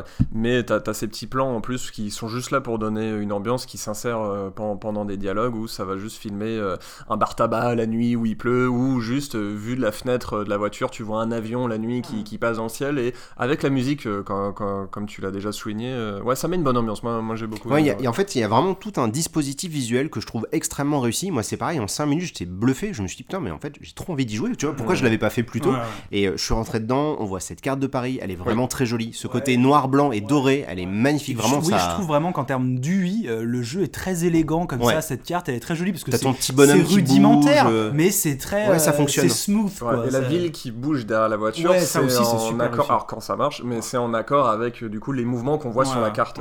Oui, voilà, quand tu tournes, tu vois toi le décor, parce que du coup le, dispositif, moi ce que j'aimais bien aimer, c'est cette côté où ils ont gardé la carte de Paris, mais qui prend la moitié de l'écran. Mm. Et c'est très bien parce que du coup tu as un cadre très large euh, sur le, tu sais, as une caméra sur le, le, compteur à euh, côté du volant, quoi. Mm-hmm. Tu vois du coup le euh, chauffeur, enfin vous le voyez parce que vous avez fait le jeu, mais il y a le client derrière, mais ce dispositif comme ça avec le moite-moite où tu vois bien la carte. Euh, c'est super bien foutu. je trouve que ça marche très bien. Ça te permet de voir où t'en es dans la carte. Tu vois jusqu'à quand tu dois rouler. Mais le souci, et c'est là qui c'est ça qui faisait débat, c'est qu'il y a un tas de bugs. Moi, du coup, j'ai joué à la version la plus récente et j'ai rencontré des tonnes de bugs. Il y a des tas de moments où ma course, elle s'est terminée à peu près 20 km avant la fin, parce que du coup, j'avais dû passer les dialogues trop vite ou j'en sais rien, et mon personnage s'arrête et je me retrouve pas du tout à l'endroit où j'étais censé atterrir. Euh, va y avoir des moments où ces fameux écrans d'insert, moi, ils se répétaient euh, sans raison. Par exemple, le coup de la carotte du bureau de tabac. Ce qui m'a fait bizarre, c'est qu'à un moment, il y a un client qui me parle, je vois la carotte de tabac, je me dis ok c'est un truc d'insert, il me reparle deux secondes et re la truc de tabac, je me dis ah ouais il se passe un truc avec le bureau de tabac. et, donc ça a créé en fait tu vois comme je suis dans un jeu d'enquête ça a créé effectivement de la confusion euh, chez moi. Et régulièrement ces écrans là ils apparaissent sans d'autres raisons que de donner de la de l'ambiance. C'est une bonne idée mais comme c'est toujours les mêmes ils apparaissent pas non plus au bon endroit tu vois typiquement il y en a un où tu le vois que tu passes dans les tunnels c'est les tunnels le long de la Seine etc quand tu les as en plein milieu d'un arrondissement où il n'y a pas du tout de tunnel et que tu connais es là ah, ça te sort un peu de l'ambiance. Oui, c'est pas grave. Ouais, ou l'aéroport. voler alors que t'es pas du tout au bon endroit. T'es pas du tout au bon endroit. Euh, ben, bon, c'est vrai que moi, comme j'ai un sens détails complètement naze, ça m'a pris. non, non, c'est du pur détail, mais il y a eu pas mal de petits bugs. J'ai notamment eu euh, des moments où euh, tu vois l'écran qui défile derrière toi, donc qui t'indique que tu es en train de rouler, et en fait, le dialogue c'est tu es à la fenêtre et tu es en train de parler à ton client et il est parti et il te dit bonne journée ou quoi que ce soit. Des choses qui sont pas calées. Moi, parfois, je suis censé rouler et en fait, juste après l'insert, tu vois que tu t'es téléporté à la moitié du chemin. C'est juste le truc qui ne roule pas, quoi. Il bug à ce niveau-là. Donc bon, il y a ces petits soucis techniques qui n'ont pas été corrigés avec la dernière mise à jour qui pouvaient un peu euh, gêner. Euh, mais par contre, le truc sur lequel on était tous les trois d'accord dès qu'on a commencé à en parler, c'est que l'ambiance fonctionne mmh, vraiment très bien. Et c'est pas euh, anodin de le dire parce que des jeux d'enquête, il y en a des tas en réalité. Il y a des tas de jeux qui arrivent mieux que ce que fait Nightcall, mais par contre l'ambiance, euh, tu vois, il y a tout un tas de mèmes qui tournent autour de Elle est noire typiquement parce qu'il y, a ce côté, euh, uncanny valley des personnages, etc. Et il y a pas mal de jeux d'enquête qui se plantent sur ce truc-là. Alors que là, Nightcall, c'est l'inverse. Vraiment, en quelques minutes, vous rentrez dedans. Il y a le dispositif visuel, il y a toute cette esthétique, ces couleurs, il y a la musique, il y a les dialogues également qui se rentrent dedans. et il y a ce côté où tu reconnais Paris tout de suite. Il y a cette version un peu alors euh, romancer un peu de Paris. Hein. C'est pas le, le- c'est c'est une fenêtre sur Paris. C'est un certain Paris qu'on nous montre euh, dans le jeu. Alors je, je pensais à Emily in Paris, la, la fameuse euh, la fameuse série de Netflix où justement c'est la version ultra fantasmée, glamour. euh, la meuf elle se balade en petit talon haut, euh, petite robe, elle se fait jamais emmerder dans, dans toute la série. Alors que c'est pas du tout comme ça que ça se passe. Mais voilà, c'est les beaux arrondissements. Là, c'est une autre version de Paris. C'est la Paris kebab, euh, Paris bar tabac, Paris pharmacie. Ouais, c'est un peu plus en proche. fait. euh, en fait, voilà, c'est un peu plus proche de la ce qu'est réalité, Paris. ouais. C'est pas encore autant euh, violent sur le côté la misère Ouais. t'arrive en plein dans la gueule, etc. Mais pour je pense qu'ils ont réfléchi au public, euh, tu vois, anglophone, non francophone en fait, à tous les étrangers qui allaient jouer à ce jeu-là. Paris, c'est une ville qui, dans le monde, a une très bonne réputation. Alors, ça peut Ah, c'est la surprendre. première ville C'est touristique du la monde, hein. première ville touristique du monde. Ça reste, tu vois, la destination de rêve de tout un tas de clients, de touristes Ouais. japonais, asiatiques, chinois, etc. tout le monde, hein, Tout le c'est monde. Paris. euh, tu vois, c'est Paris. Tu vois, les gens, ils veulent faire leur lune de miel à Paris, etc. Ils veulent manger leur, leur croissant à la fenêtre. Voilà. euh, Oui, oui, c'est ça, ouais, ouais, ils vont s'imaginer. Fait, ça va être Châtelet, mon gars. Ça va être Châtelet, Et, mon et d'ailleurs, enfin, je sais pas si vous le savez, mais il y a ce fameux syndrome du touriste japonais qui, Oui, quand il arrive oui, à oui, Paris, tout- tombe tout à en dépression Ouais, ouais, euh, parce totale que, parce euh, qu'ils se rendent compte, tu vois, ils arrivent à la Goutte d'Or ou, enfin, moi j'ai, moi j'ai vécu, euh, j'étais porte de la Chapelle et c'est vrai que tu te dis, mais c'est pas du tout ça qu'on m'a vendu quand j'étais allé à Paris, C'est pas quoi. effectivement ça. C'est pas les aristochats. hein, Non, non, il n'y a pas ce côté, euh, effectivement, euh, très. euh, alors, toi, tu disais, Max, Amélie Poulain. C'est vrai qu'Amélie Poulain, c'est pareil, c'est une vision de Paris qui est très romancée, très positive, très beau. on peut faire du vélo et, se balader avec les bras levés comme ça et personne t'embête, alors que non, moi j'ai fait du vélo à Paris. T'as une durée de vie de quelques Maintenant, minutes c'est si les tu fais le con. trottinettes électriques, Oui, hein, oui, il y a les trottinettes qui traînent par terre. Non mais maintenant, c'est vrai que moi les quelques fois où je suis allé à Paris ça m'avait pété à la gueule comme ça à la fois la, la magnificence des, des bâtiments leur grandeur comme ça. Moi je suis toujours hyper impressionné de voir ces grands bâtiments majestueux mais tu baisses les yeux et euh, voilà c'est des sans-abri qui dorment à même sur les trottoirs euh, à côté t'as Vuitton d'un côté et t'as un sans-abri qui dort euh, sur un matelas complètement dégueulasse. Tu vas dans les rames de métro c'est enfin t'as cette contraste comme ça qui te pète à la tronche et que je trouve qu'on retrouve pas dans les autres villes euh, de France parce que c'est pas aussi grandiose, il y a un contraste qui n'est pas aussi fort. Et, euh, et même si ça, on le voit pas trop dans le jeu, je trouve qu'il y avait quand même cette image un peu. Enfin, tu vois, moi, à chaque fois que je suis allé à Paris, il pleuvait, à chaque fois la nuit. J'ai bien dû rentrer tard, tu vois, parce qu'on faisait des confs ou je sais pas quoi. Et voilà, c'était euh, le, le Paris pluvieux que je Bah, connaissais. Night- Nightcall, il a aussi sa version du coup romancée euh, de Paris, mais c'est surtout par ses personnages en Ouais, fait, parce qu'il fait. y a pas, euh, on, on va pas beaucoup voir la, la rue. hein. Il y a quelques artworks ou comme on le disait quelques inserts qui vont montrer le bar tabac, la pharmacie, un tunnel ou quoi, mais on va pas nous montrer euh, Paris. On voit pas, on voit, il y a pas une GoPro. euh, Non, non, au taxi, on. On- on voit pas tout. C'est vraiment les, les personnages et les personnages qu'on voit vont chacun appartenir. Ils vont tous rentrer dans une case en fait assez particulière. Ça va plus être des exceptions en fait que la norme. On va tous leur parler. Alors évidemment, ça y est aussi le côté romancé qui a pu choquer quelques personnes ou en tout cas interpeller quelques-unes où ils se confient à nous euh, très simplement. Mais ça, moi, ça Bon, me ça, choque pas. Ça, c'est le jeu, sinon, s'ils font la gueule et qu'ils disent ouais, ça va, bon, effectivement, tu, ça va être Vous compliqué. pouvez mettre la musique, s'il vous plaît, plus fort. Oui, mais après, bon, c'est vrai que ça aurait été peut-être trop réaliste. Ah oui, tu vois, bah non, c'est- non, mais c'est pour rappeler qu'un jeu vidéo Eh ne ben oui, cherche oui, pas sûr. forcément Non, à retranscrire la réalité. Non, bien sûr, quoi, toute fiction, euh, Ouais. toute histoire. Mais, et, et là, euh, oui, il y a cette volonté du coup de raconter des histoires, de rencontrer des gens, euh, de, de juste euh, voir des tranches de vie. Et en plus, il y a ce côté un peu fantasme d'incarner euh, le chauffeur de taxi. Il y a une vision romantique du chauffeur de taxi qui du coup a cette petite fenêtre particulière en fait sur la vie des gens et va pouvoir même influer ou donner des Ouais, conseils. donner tu des conseils, ouais, tout à fait. Mais c'est vrai que c'est toute une galerie de personnages très exceptionnels, on va dire. Euh, c'est une prostituée qui est extrêmement, qui a acquis une super sagesse. C'est un mec qui a gagné à l'euro million, mais qui finalement a décidé de tout donner à une association, de juste payer deux trois trucs un peu pour la vie. c'est euh, le polémiste, tu vois, qui est sur Voilà, BFM à il voilà. de journée et il gueule parce qu'il y a ses voisins qui ont fait trop de bruit la nuit, alors il dit c'est pas possible. Mais à l'envers, il dit oui, mais les nouvelles voitures électriques ça fait pas de bruit, c'est n'importe quoi, il faut Qui, arrêter. qui- qui est hypocrite, mais d'un point de vue complètement caricatural, où il se contredit toutes les trois phrases en fait. euh, ouais. Et du coup, c'est vrai que cette galerie de personnages, elle est, elle- mais je trouve qu'elle fonctionne bien parce Oui, que oui, ce côté oui, caricatural, comme ils sont tous comme ça, trop, euh, tu vois, c'est Ouais. trop à gauche, trop à droite. Ouais, ouais, c'est- ça marche bien, ça donne un côté assez chaque euh, perso est une espèce d'exagération Oui. de la communauté ou de, de la CSP ou de la minorité qu'il peut, qu'il peut représenter, et parfois de, de manière assez caricaturale. Mais, euh, et puis surtout, en plus, le jeu part parfois dans des délires totalement surréalistes. hein. Il y a un chat qui va nous parler, euh, Ouais, t'as un chien un mec qui voyage dans le temps ou je sais plus quoi. Enfin, il y a plein, plein, plein Il y a de le Père. Noël, Il y a le Père Noël qui est complètement le vrai bourré, Père Noël, désabusé de ouf, où il se barre et il cherche ses rênes, tu vois. Il est là, Ah, vous les ai garés. Enfin, il y, a- y a un côté humour. euh, Alors, il y a beaucoup de gens euh, bourrés, donc ça, c'est assez réaliste du coup. tu vois, le- pourquoi tu prends un taxi à Paris la nuit C'est parce que tu peux pas rentrer autrement. Euh, moi, je me souviens de toute la galerie des Power Rangers où tu sais, t'en t'en récupères 4 ou 5 et ils sont tous perdus et ils sont à la recherche de leur copine jaune ou verte ou rose, je sais plus. Euh, T'as des cosplayers où ils sont plusieurs et ils se cherchent dans Paris. Toi, tu récupères un qui est déguisé en lapin, il y en a un, il est déguisé en chevalier, mais il cherche ses potes. Enfin. J'ai beaucoup aimé en fait finalement tous ces moments-là où tu croises des gens, tu cliques sur un truc, c'est un peu random et euh, tu sais c'est genre tu ça va être la pochette surprise, tu sais pas du tout ce que ça, va être. Tu rentres, com- tu rentres complètement dedans parce que justement, la manière qu'ont ces, mince, qu'ont ces personnages d'apporter, de te raconter le- leur histoire et compagnie, bah euh, voilà, ça va, euh, ça fonctionne bien et bah c'est intéressant en fait. C'est des gens qui te racontent leur life et oui, on a tous ce côté très voyeur, voyeuriste, j'imagine, et ça marche super bien parce qu'on les écoute, parce qu'on rentre dedans. Et, euh, et du coup, je trouve que ça matchait bien avec, euh, avec l'atmosphère du jeu. Quoi. Et, et c'est un jeu qui, euh, sous son esthétique en fait euh, noire, etc., ne, ne l'est pas vraiment dans son Ouais, écriture finalement. Beaucoup Il- plus coloré. Oui, finalement. voilà, bah, parce que un, un, un des trucs quand même importants pour les, les films noirs ou, ou néo-noirs ou quoi, ça va être un peu l'ambiguïté morale en fait Ouais. du protagoniste. C'est un peu le détective Ripou, euh, quelqu'un Mm. d'autre comme ça. Enfin, typiquement, c'est c'est l'image.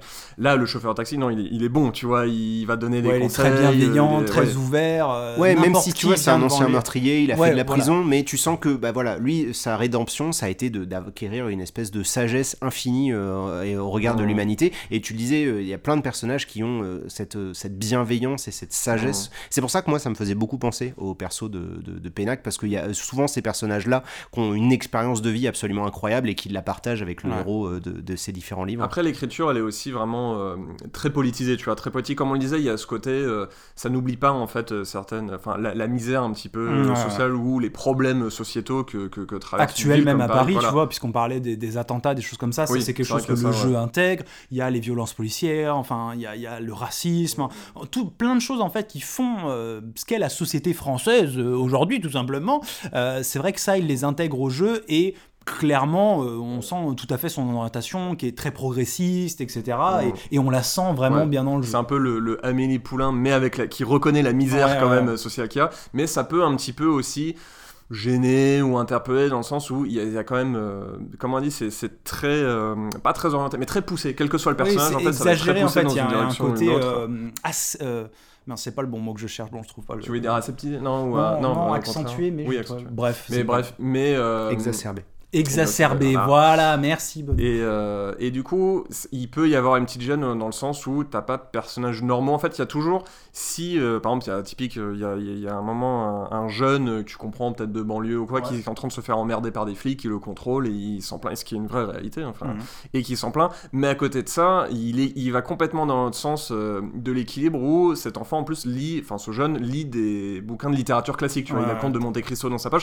Il n'a pas juste le droit d'être normal et de, de- de se faire emmerder, d'être glandeur, juste de, de, d'être normal. ça, non, c'est il faut qu'il lise. une manière, ouais, un peu d'écrire les, les, les, les jeunes de banlieue, mais tu sais, de, de, de cette façon de leur dire, bah, pour leur donner une légitimité aux yeux de tout le public, bah, on va leur mettre une bonne grosse référence classique, parce que voilà, tu vois, ça au moins, ça met tout le monde d'accord. Il faut pas qu'il écoute Booba ou Kobalade, il lit Montesquieu, tu vois. Et c'est vrai que ça, ça peut être, euh, ça peut être un petit peu. C'est pas que c'est gênant, parce qu'encore une fois, tous les personnages le, le, le Ouais, sont mais je pense ça. qu'il faut justement en fait passer un certain nombre d'heures sur le jeu pour se rendre compte que comme tout le monde est comme ça, ben c'est pas que personne ne l'est, mais du coup ça, ça permet d'équilibrer le truc. En fait, c'est vraiment des personnages, c'est des personnages de fiction et ils incarnent à eux seuls plein de, de différentes influences. Eux, ils l'ont dit, hein, comment ils ont écrit des personnages, c'est en voyant des tweets, c'est en lisant des faits divers, en lisant des trucs comme ça. Et ils ont fait, je pense, tout un mélange. J'ai l'impression que voilà, il a fait toute une espèce de grande soupe, il se les réapproprié, il a créé ses personnages avec ça. Et voilà, ça donne cette euh, galerie de personnages qui est, malgré tout assez charismatique et qui fait que bah, quand tu te balades dans le jeu, il y a cette espèce d'enquête qui est en filigrane et qui n'est pas réussie, mais par contre, bah, tu as envie de découvrir euh, toute cette galerie de personnages. Mais paradoxalement, tu- le jeu, euh, depuis la dernière mise à jour, propose un mode libre où tu peux juste te balader et remplir le fameux Passidex. hein, euh, c'est Oui, donc oui, oui, c'est oui. pas le Pokédex codex, c'est pas le. Pokédex, mais c'est le. Et on, cite le, on, on cite, on cite le Pokédex à chaque épisode. hein, dans- Ouais, et j'ai toujours pas joué à oui, Enfin, voilà, si j'ai joué à un, mais bon, c'est ça euh, qui est étonnant. Mais en tout cas, voilà, donc tu as ce mode libre qui te permet de libérer euh, le- le- de l'enquête et donc de Ouais. simplement profiter de l'écriture des personnages. Mais finalement, ça non plus, ça fonctionne pas Ouais, trop. pas. Et donc, ce qu'on s'était dit euh, au niveau de l'épisode et pourquoi on a choisi aussi le jeu, c'est qu'on s'est rendu compte que ce qui manquait, donc c'était cette fameuse colonne vertébrale dont on a déjà parlé, qui était censée être le jeu d'enquête, mais qui ne structure pas le jeu. Et donc, euh, le truc qu'on avait envie de, de- de dire, c'est qu'on se disait, mais pourquoi le jeu n'a pas accepté, tu vois, assumé de partir à fond dans le délire visual novel. Parce que finalement, c'est peut-être ça en fait qui aurait pu, euh, non pas sauver le jeu, mais en tout cas le, le, le rendre beaucoup plus, euh, beaucoup plus réussi euh, sur, sur sa promesse de jeu. Bah, déjà, dans un premier temps, quand on fait le constat que l'enquête ne marche pas, mais que quand on enlève l'enquête, ça marche pas vraiment non plus, il y a quand même déjà ce. On se dit. Bon, c'est vrai qu'il y a un besoin. En fait, Ouais, le- c'est ça, ouais. la partie réussie du jeu, qui est euh, les personnages, leur histoire, leurs problèmes, la façon dont c'est raconté, a effectivement besoin de quelque chose. Il manque un cadre, il manque euh, quelque chose. On peut comprendre pourquoi ils ont fait l'enquête, pourquoi ils se sont dit. bah, et, et puis ça donne une tonalité aussi, euh, comme, comme je, je le pense, l'esthétique noire et tout, elle est venue avec cette idée d'enquête. euh, C'était peut-être pas l'idée de base, mais voilà, ça a donné une vraie structure au jeu, un vrai liant. Parce qu'il en a vraiment besoin, Oui, oui, le- mais ça je pense qu'ils en ont eu conscience, à mon avis. Enfin, Anthony a écrit beaucoup de, de personnages comme ça, et à la fin, justement, c'est venu à la fin, fallait trouver un moyen de, de fermer un peu le truc. Et voilà, je pense tout simplement qu'ils n'ont pas Mm. trouvé la Oui, bonne solution. C'est pas une mauvaise idée. Non, non, papier. bien, bien sûr que non, en fait, je pense même que c'est une bonne idée. Je pense juste que il y a eu aussi, moi j'ai pressenti, alors peut-être je me trompe complètement, cette peur de ne faire que ça, justement de ne faire qu'un visual novel avec qu'une seule enquête. Il y a eu cette envie, cet argument de dire, bah, quand vous allez lancer le jeu, vous allez rencontrer n'importe quel personnage. Moi-même, c'est ce qu'il disait Laurent Vitero, je ne sais pas qui vous allez rencontrer et tout. Il y a cette promesse un peu de euh, d'avoir vraiment sa propre aventure, ce truc un peu roguelite, de rejouabilité et tout.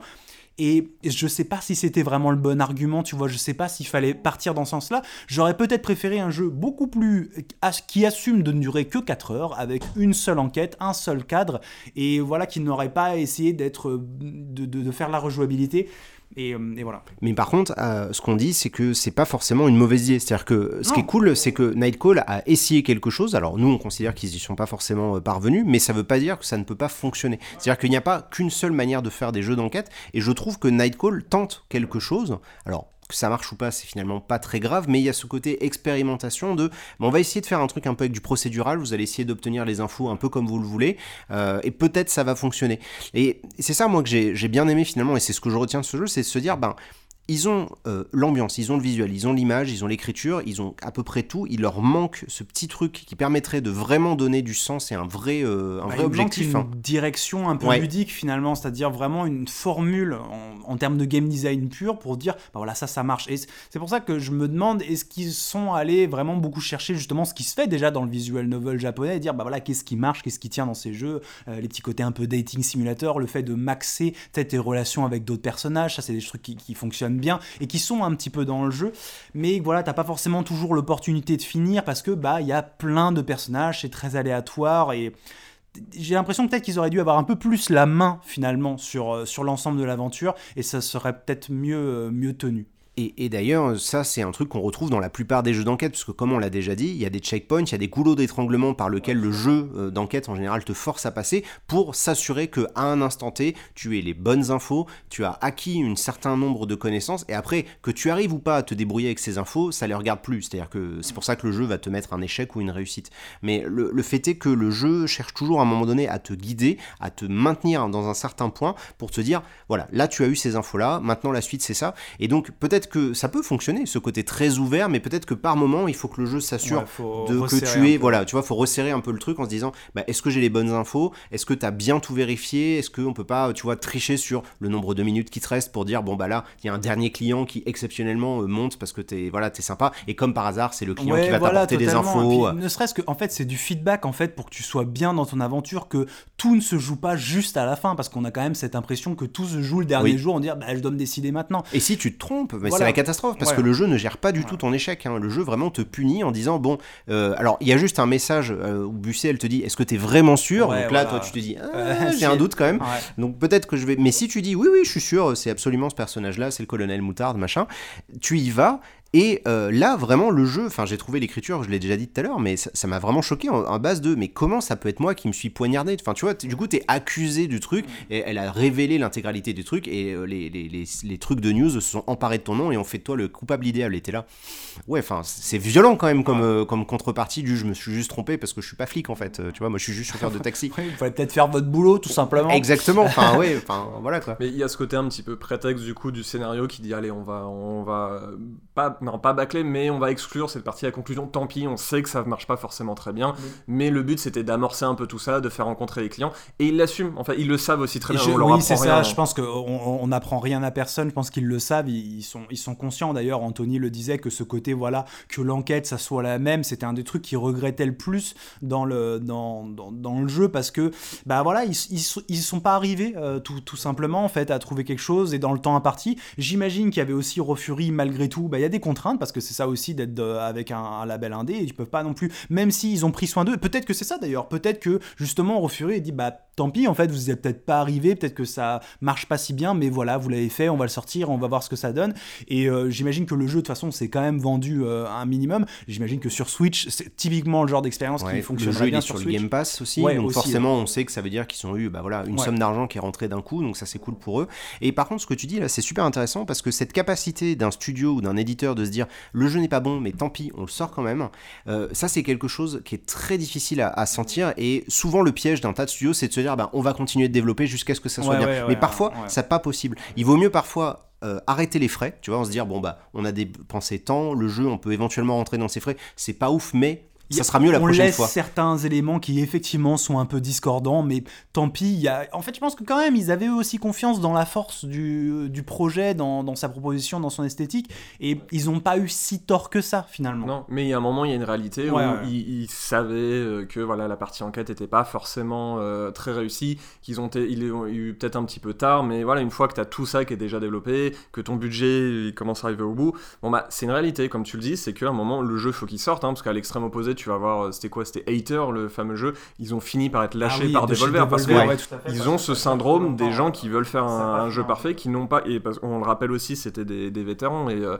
ou qui ont pu bosser euh, chez, chez Ubisoft, et là ils savent très bien qu'un projet, euh, si, si ton projet déjà n'a pas été déjà terminé, kill par la, la hiérarchie.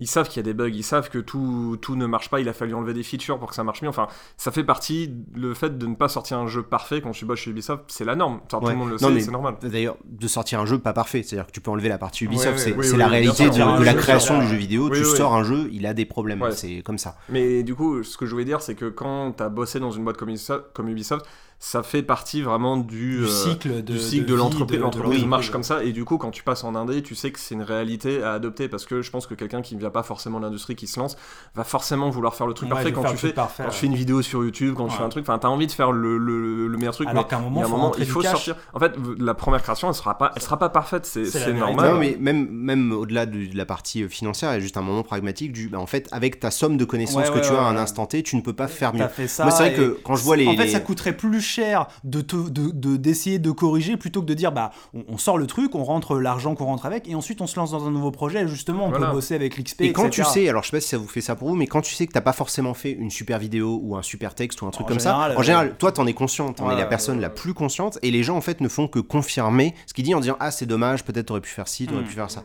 Et je suis à peu près persuadé, enfin pour en avoir euh, parlé rapidement avec Laurent Victorino, il- je suis conscient que eux-mêmes ils savent très bien les limites de leur propre jeu. La plupart des gens ils sont conscients de oui bah mon jeu il Bah marche oui, pas bien pour sûr, pour Euh, ça. bien sûr, ils ont sûr. sûrement vu d'autres trucs euh, qui- dont ils sont pas fiers que nous on n'a pas vu, tu Oui, vois. bien euh, sûr. ça. Parce que de toute façon, bon, en plus, ils ont vu les, les notes. C'est vrai qu'on n'avait pas parlé du truc métacritique, mais le jeu a pas eu une réception Ouais. critique incroyable. Il est un tout petit peu en dessous de 70, ce qui, euh, dans la notation euh, jeu vidéo, N'est n'est pas pas, bon. bien. Euh, donc, donc, clairement, les gens ont dû faire des tonnes de retours, mais c'est pas grave. Et ça, parvenir à ne pas tomber dans le piège du il faut qu'on sorte, mais il faut que ça soit parfait et on repousse de 10 ans, euh, quand on est indépendant, c'est très compliqué de pas y arriver. Donc, effectivement, je pense que de dire que c'est leur expérience, tu, vois, vois. euh, Pour revenir à Raw Fury, tu vois un jeu comme pendant que le chat va nous balancer une bonne euh, boule de poil sur les, sur les pieds, euh, tu vois The Last Night par exemple, bah ça tu vois de loin tu peux dire que c'est un projet comme ça qui s'entérine parce qu'il y a beaucoup de pression etc. Tu vois et on sait pas où il en est, on n'a plus de nouvelles depuis ça fait trois un ans. petit bout de temps, Et euh, parce que justement, il est peut-être tombé dans, dans le piège. hein. Alors, Ça, c'est on en a piège, eu hein. des nouvelles, euh, pour le coup, là, je, je corrige, parce qu'on avait eu un tout petit article, il me semble, en fin d'année dernière ou en début de cette année, euh, qui revenait rapidement là-dessus, donc le projet existe toujours. Ouais, mais il y a Covid. Mais voilà, du coup, entre les circonstances euh, liées Ouais. euh, à, la, à la pandémie, etc., ça fait partie de ces jeux, on ne sait pas trop ce qu'ils deviennent. Donc c'est vrai que la, la communication, tu, tu citais Hater chez Devolver, enfin des jeux comme ça, donc on voit et dont on ne voit jamais le bout, euh, il y en a des tonnes. Donc euh, arriver à sortir un truc, tant pis, c'est un peu bancal, mais bah, ça veut dire que pour la suite, ils auront un peu de sous, ils ont rentré un truc et ils peuvent continuer. Et c'est un peu ça finalement le métier de développeur indépendant. C'est-à-dire, c'est pas chaque jeu, ça va être euh, Bah Hotline non, c'est Miami, pas- ouais, chaque jeu, c'est pas un hit, c'est la plupart des jeux. On va apprendre, on va apprendre de nos erreurs et on fera un peu mieux au fur et à mesure. Là, déjà, le fait d'avoir sorti un jeu euh, qui, alors je sais pas euh, combien il s'est vendu, mais éventuellement qui leur permet d'en faire un deuxième, c'est pas non plus la norme. Ah bah non, vois. non, non, c'est déjà pas la norme. déjà, hein. La plupart des boîtes s'arrêtent ouais. avant même la fin. hein. Le nom, il est installé, même s'il n'y a pas eu des retours parfaits, tu vois, si ils vont plus, ils- s'ils continuent sur la promesse de l'écriture, bah, les forces qu'on a retrouvées dans le jeu, j'imagine que je les retrouvais dans, dans, dans le prochain, et c'est tout ce qu'on peut leur, leur souhaiter. Alors, je sais pas du tout sur quoi ils bossent euh, en ce moment, puisque bah, là, voilà, ça fait deux ans presque, ouais. Euh, non, un Non, an, ça un peu fait plus un an d'un qu'il est an, un an et demi sorti. qu'il est sorti. Donc on imagine qu'on aura peut-être bientôt des, des nouvelles de leur part, et voilà, on leur souhaite euh, soit de continuer dans cette direction, soit de faire quelque chose de totalement différent, mais en tout cas qui, qui continue à, à bosser. Je sais pas si Anthony bosse encore euh, avec eux euh, là- là-dessus, c'est possible, peut-être, on ne sait pas. J'ai pas d'infos, euh, moi personnellement. Donc euh, voilà, la seule info que j'ai, euh, parce que j'ai eu un échange rapide l'autre jour, parce que je parlais de la musique, c'est juste il m'a dit euh, ça sera un jeu qui sera plus coloré. Donc bon, passer d'un jeu en noir et blanc à un jeu en couleur, Voilà. c'était obligé. Oui, bah merci beaucoup. C'est un jeu où il y aura euh, des grosses contrôles. Infos de fin du Ah game exclusif pour vous. Ouais, ouais, Nintendo travaille avec un jeu avec Mario en personnage principal. Waouh! Attention, là, FF1 du game, d'ici 2-3 mois, il devra annoncer quand même un petit, Peut-être. un petit quelque chose. Et puis voilà. Normalement. Merci nous, merci vous. Euh, voilà, merci de nous avoir écoutés. Alors, c'est vrai que c'est un épisode un peu différent parce que d'habitude, c'est souvent des jeux qu'on recommande. Est-ce qu'on recommande Nightcall Oui, on vous recommande, surtout s'il est sur le Game Pass. Bah voilà, ça vaut peut-être le coup d'aller y jeter un œil, vous y jouez un petit peu, vous vous plongez dedans. Mais voilà, peut-être pas y aller par rapport avec trop par rapport à l'enquête. Voilà, c'est le jeu en fait que tu peux recommander. Tu dis, par contre, cet aspect-là du Voilà, jeu, euh, non, tu vois, bah, je crois que tu l'avais fait avant moi, Hugo, Ouais, et tu m'avais dit, oui, le jeu, il y a des choses bien, mais par contre, la partie enquête, non, c'est pas sur ça qu'il faut euh, baser ses attentes, quoi. Totalement. Mais on s'est dit aussi que c'était un jeu qui pouvait être intéressant justement pour cette réalité, cette espèce d'ambivalence qu'il n'arrive pas à caler. Parce que bon, c'est cool de parler des classiques, de dire voilà, ils ont révolutionné le jeu vidéo indépendant en 2012, c'était fou. Euh, mais c'est aussi intéressant de voir d'autres réalités du, du jeu vidéo et pourquoi aussi parfois en termes de game design, bah, il y a des choses qui fonctionnent et qui fonctionnent Oui, pas. nous, la, la ligne éditoriale de Fun Game, c'est pas forcément de parler des bons jeux, même si la réalité fait que, en l'écrasante majorité. Oui, souvent euh, c'est des, jeux qu'on aime jeux dont qu'on on a envie de parler. Mais celui-là, on avait aussi Voilà, envie d'en parler. Oui, pas toujours l'écrasante majorité. Ouais, mais l'idée, c'est qu'on parle des jeux intéressants, où il y a des choses à dire. Et Nightcall, c'est un jeu qui a un problème, qui a des problèmes intéressants. Et on, on le voit aussi sur le Discord. Tu vois, les gens qui ont pu le faire parce qu'ils étaient dans leur backlog ou parce que ça les a Mm. motivés à le faire, bah, ils voient bien qu'il y a des soucis. Et si c'est l'occasion d'en parler, d'en tirer des choses intéressantes, tu vois, cette notion compartimentée euh, de l'histoire des personnages et de l'enquête, pourquoi est-ce que ça marche pas, pourquoi la mécanique forcément est pas très bien liée entre les Mhm. deux, bah, c'est intéressant d'en parler. Et c'est tout. C'est pour ça qu'on fait faire du game. Oui, c'est l'idée de l'émission, c'est-à-dire de, de se pencher non pas sur euh, de l'opinion en vous disant bah on va juste vous parler de bons jeux, on va essayer de comprendre comment ça fonctionne, pourquoi des fois bah, ça fonctionne pas et ce qu'on peut justement tirer de, comme, comme conclusion. Donc voilà, bah, ça, ça pour ça, moi je trouve que c'est intéressant de parler de ces jeux-là aussi de temps en temps. Maintenant que c'est fait, eh ben on vous donne rendez-vous dans deux semaines, euh, si tout va bien, pour le prochain épisode de Fin du Game. N'oubliez pas d'aller checker une petite page Patreon euh, pour nous soutenir, euh, pour nous permettre de faire cette émission sereinement. Euh, merci beaucoup. Euh, je vous dis sincèrement, enfin, moi, je suis en train de réaliser un peu en ce moment que je suis en train de vivre un peu de, mon, de ce métier que je suis en train de faire, et un- ça me fait un peu bizarre. euh, limite, je suis un peu stressé, genre, il va me tomber une merde sur le côté, mais, vraiment, merci beaucoup parce que, bah, en fait, je me rends compte que je vis à ça, je sais pas, 300, 400, 500 personnes en France qui décident de, de, de nous aider, de nous soutenir. Et en fait, c'est assez ouf de se dire que voilà, c'est ces petites personnes qui bah, changent ma vie, je sais pas, mais en tout cas font euh, ce qu'elle est aujourd'hui. Donc voilà, merci sincèrement. Je sais que parfois je fais beaucoup d'humour sur le cash, machin et compagnie, mais voilà, merci, merci sincèrement si vous faites le choix de nous soutenir. On remercie également Mehdi, toute la clique euh, de sœurs d'édition, on les embrasse. Nico, Damien, tous, on vous embrasse tous aussi. Euh, allez checker euh, leur Twitter et puis bien sûr leur site, la bibliothèque qui, qui grossit euh, de mois en mois euh, chez Sœurs d'édition. Euh, merci à eux aussi pour leur soutien euh, indéfectible. Et puis, euh, et puis voilà, rendez-vous dans deux semaines pour un nouvel épisode. Salut. Ciao.